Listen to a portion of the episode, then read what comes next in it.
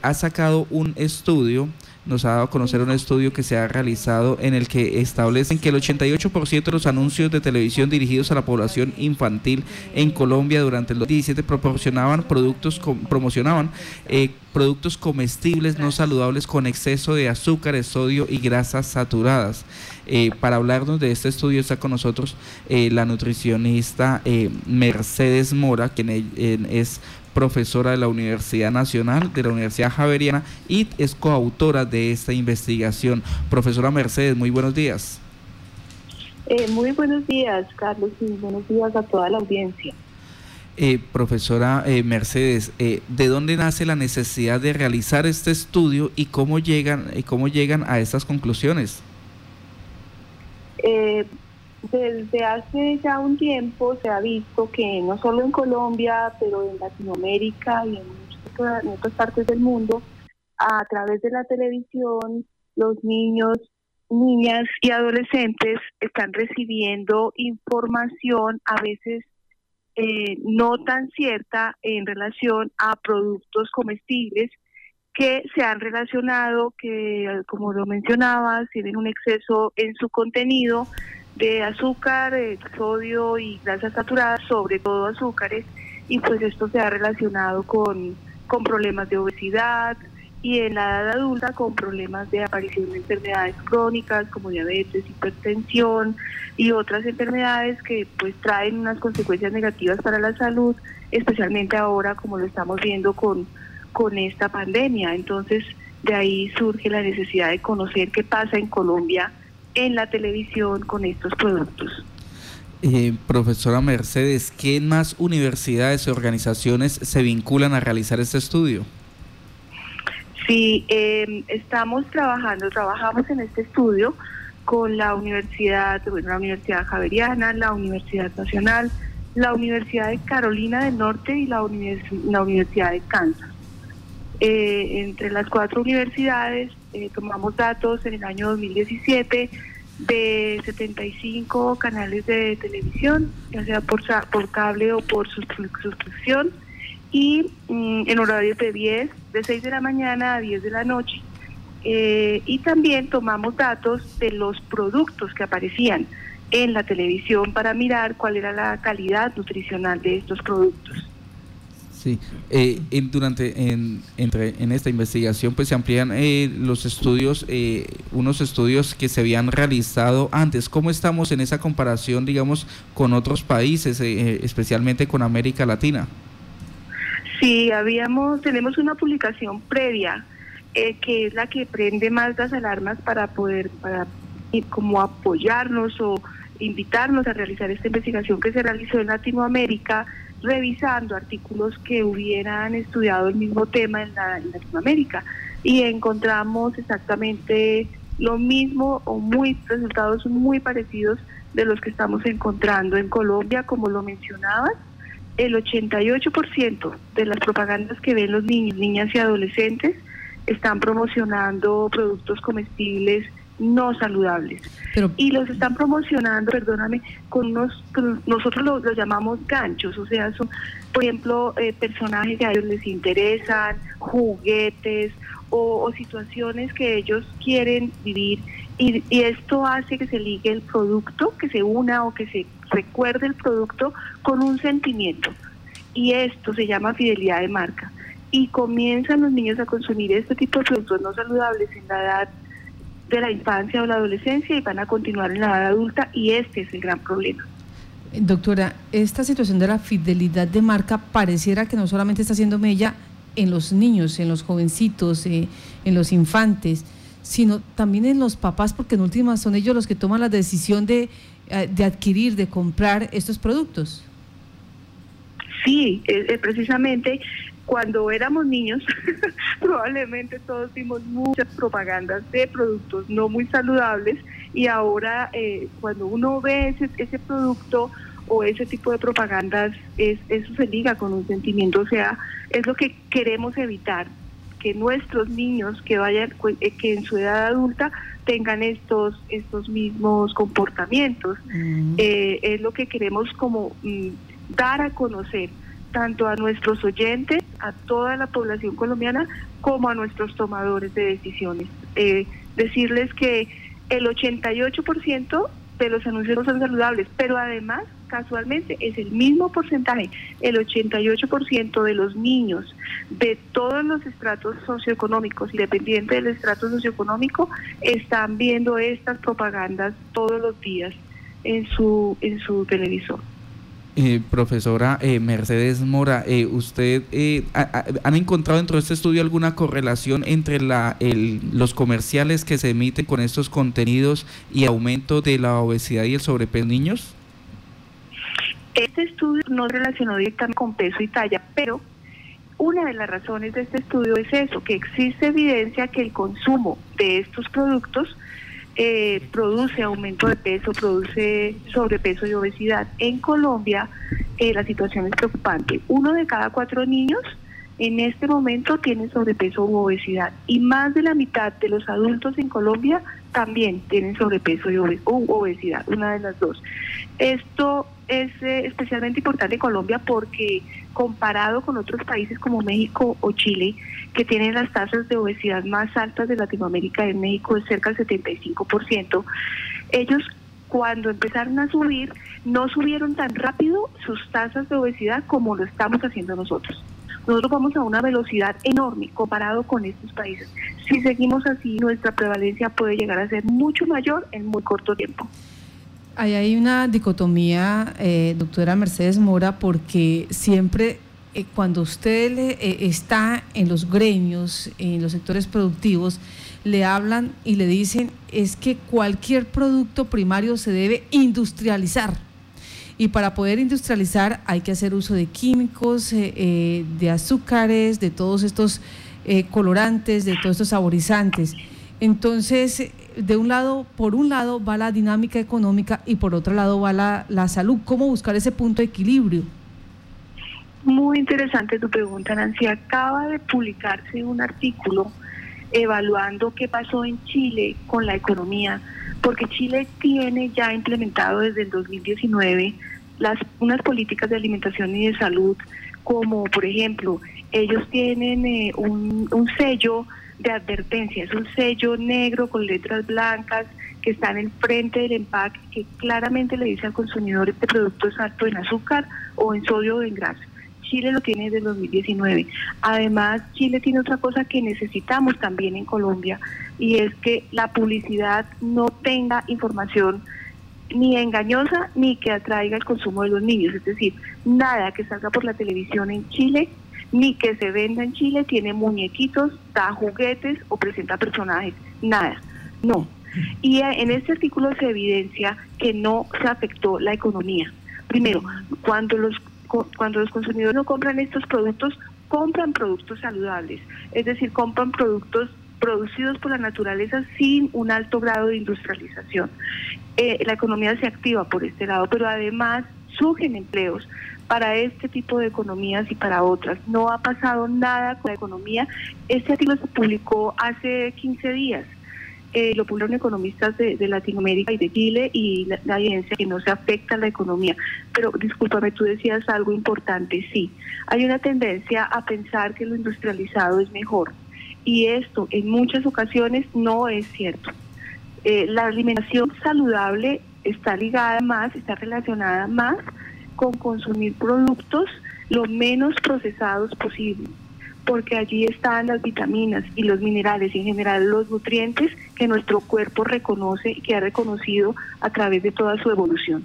El problema es que estamos consumiendo cantidad de químicos, como lo dices tú, Marta, cantidad de, de químicos y de sustancias que nosotros no habíamos consumido y que en 50 años se ha disparado ese consumo y nuestro cuerpo no lo reconoce. Al parecer, este es el principal problema que tenemos con, la obesidad. Me voy un poquito con la parte de salud, eh, con la parte genética y de pronto, no sé, usted me ayudará a, explicar esa situación hereditaria. Eh, cuando nosotros iniciamos con esos malos hábitos de consumir eh, productos que están saturados en grasas o que están saturados en azúcares, esto, eh, esta información genéticamente la transmitimos a las nuevas generaciones? Muy buena pregunta. La obesidad es hereditaria eh, y el sobrepeso es hereditario. Pero en este momento, eh, ya hace unos años, la herencia no es el principal factor que la está causando. El principal factor que la está causando es y el consumo, es el ambiente y se llama ambiente obesogénico, así se conoce ahora. Y es que la posibilidad que nosotros tenemos de consumir alimentos saludables está muy reducida. Ahora en la mayoría de las de las ofertas de los supermercados eh, de, de productos empacados, dentro de los productos empacados hay muchos productos que son muy procesados. Entonces el consumo como masivo, el consumo exagerado de estos productos se ha relacionado más con la obesidad que la misma herencia. Es decir, ahora hay una influencia del ambiente, de lo que se come, a la genética. Eso no pasaba antes. La genética era más importante que lo que, que el ambiente para relacionarlo con la obesidad pero ahora no, ahora es el consumo de alimentos lo que más está eh, derivando el sobrepeso y la obesidad. Bueno, aquí tenemos una pregunta de una ciudadana, eh, una mamita, dice eh, la pereza de muchísimas, de muchísimas madres, pero ella quiere saber si la mayoría de productos o todos los productos comestibles como son los del paquete, botellas, bolsas, caja, si en realidad son altamente cancerígenos, si esto sí es una verdad o, es simplemente un tabú, un miedo que tenemos, y de paso dice, y de enfermedades de alta peligrosidad. Eh, están comprobadas las enfermedades de alta peligrosidad con el consumo exagerado, exagerado, el consumo alto de productos eh, no saludables. En cuanto a la prevalencia o a la aparición de cáncer, hay sustancias que se están relacionando eh, con la aparición de cáncer, pero no, no hay una evidencia fuerte en que, o sea, que sean muchas las sustancias que en este momento haya evidencia. Yo creo que este tema está todavía en estudio eh, y realmente es difícil comprobar eh, una relación directa. Si hay relación directa entre obesidad y ciertos tipos de cáncer. La obesidad es producida por el consumo exagerado de estos productos. Entonces, por eso no es directa, es indirecta, porque el consumo de los productos sí produce, está relacionado con cáncer, pero a través de la obesidad. No sé si soy clara. Consumo de productos altos en, estos, en estas sustancias produce una obesidad y la obesidad sí se relaciona con cáncer. Doctora Mercedes, a esta publicidad de televisión habría que sumarle también ahorita el tema de las redes sociales, donde lamentablemente pues nuestros pequeños permanecen la gran mayoría del tiempo, incluidos los eh, padres también, eh, permanecen allí en estas y es a donde se ha trasladado la mayoría de esta publicidad. Es verdad, sí, tienes toda la razón. Tenemos que, pues, a partir de esta investigación, nos surge la necesidad de regular mm, varios aspectos. Primero, se debe incluir dentro de la definición de niños a los adolescentes, porque los, los adolescentes, los niños están solamente hasta los 12 años, pero hemos visto que este consumo de productos no saludables también es muy alto en adolescentes que son menores de 18 años. También se tiene que restringir, lo que comentábamos eh, aquí como en Chile, se tiene que restringir en Colombia, eh, que, la, que la televisión permita la, la promoción de productos que tengan publicidad o engañosa o que pueda crear estos ganchos para que los niños las consuman de forma excesiva. Es necesario regular la publicidad, pero el primer paso para todo esto es para poder identificar estos productos, para poder hacer estas campañas de manera más fácil, es que los productos tengan este sello de advertencia. En este momento en el proyecto, en el Consejo, en el Congreso, hay un proyecto de ley que pretende y que busca informar a los colombianos es decir, que cuando un producto sea alto en, estos nutrientes eh, críticos, o sea, tenga exceso de estos nutrientes críticos, el sello lo diga al frente del empaque, exceso de azúcar, exceso de grasa saturada, exceso de sodio. ¿Y cómo va esta, eh, esta iniciativa? En este momento se encuentra eh, para ser debatido en el Consejo, en el Congreso, es su tercer debate, esperamos que que sea favorable, que nuestros congresistas, especialmente de las regiones, de todo el país, comprendan la necesidad de controlar este consumo de productos y en la pandemia lo hemos visto de una manera mm, muy, muy importante, la relación entre la, severidad, lo grave que le dé a una persona la, el COVID está relacionado con que la persona tenga o hipertensión o diabetes u obesidad. Entonces es muy importante que desde ya controlemos estos, estas, estas patologías y hay que empezar por la alimentación. Tenemos que promover una alimentación saludable. Nancy, a la oyente que preguntaba y a todos los oyentes, quisiera compartirles que una forma de conocer si un alimento es saludable o no, mientras que aparecen estos sellos de advertencia al frente del producto, es leer la lista de ingredientes, no leer la, la, la cuánto contiene de proteína, cuánto contiene de grasa, no, no, no, nos informa tanto, pero si en la lista de ingredientes aparece o la grasa o el azúcar o el sodio dentro de los primeros cinco ingredientes, si tiene más de cinco ingredientes o si tiene algo que nosotros no conozcamos, eso es mejor no consumirlo. Algo que no, pronunciemos bien, que no tengamos en la cocina, es mejor no, consumirlo. O sea, si arranca con grasa, azúcar o sodio, es, es mejor abstenerse ahí, decir gracias, no. Sí, eso no, porque naturalmente ningún producto tiene esas cantidades y eso sí, eso en el, en, el empaque nosotros vemos los productos eh, como en el orden en que, en la cantidad en que están, están presentes en el producto. Es decir, si lo primero que aparece es azúcar es porque lo que más tiene ese producto es azúcar. Entonces no, no se debe consumir. Eso es una muy buena guía mientras que tenemos los sellos. Bueno, eh, doctora, un interrogante que tenemos todos y es que en el Congreso se manejan muchos la situación política, económica, eh, allí están los grandes industriales apoyando las campañas, financiando estos procesos. Eh, ¿cómo, cómo, ¿Qué recibo ha tenido esta, esta propuesta que llama al orden, a la buena salud, al buen comportamiento de los productores? Eh, al principio, al inicio de las campañas teníamos una resistencia muy grande, pero hemos podido eh, avanzar algunos tomadores de decisiones han comprendido eh, la idea, han comprendido la necesidad de esta regulación en Colombia, pero nos falta mucho camino por recorrer. Todavía tenemos mucha, mucha resistencia para que esto sea posible, para que estos proyectos sean aceptados en el Congreso, para que esto sea posible. Eh, necesitamos que los tomadores de decisiones pongan por delante la salud pública en, en su orden de, prioridades antes que ningún otro interés porque finalmente la salud pública afecta a las personas, las familias y la sociedad, y es uno de los costos más altos que tiene el país. Las cinco primeras causas de mortalidad en nuestro país están relacionadas con estas enfermedades que tienen que ver con malos hábitos alimentarios. Doctora Mercedes, ¿ante qué organizaciones o entidades será presentado este informe precisamente para iniciar en la búsqueda de esas posibles acciones?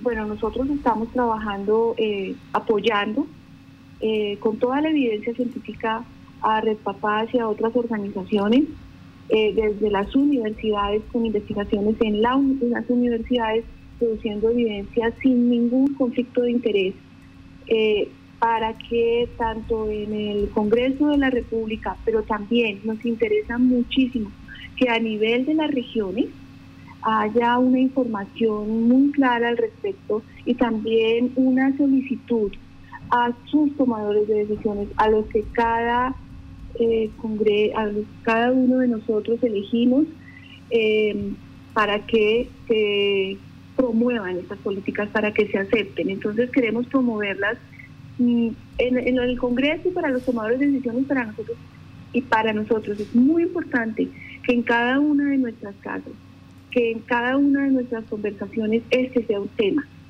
se hable de cuál es la mejor alimentación. Y haya evidencia suficiente para decir que las personas que consumen alimentos naturales, como los productos de la naturaleza, con un mínimo procesamiento, cocción, horneado, fritura, etcétera, cuando llegan a los días mayores de la vida tienen menos peso, menos perímetro de cintura y menos problemas con mm, problemas sanguíneos, con eh, hipercolesterolemia, eh, diabetes, etcétera.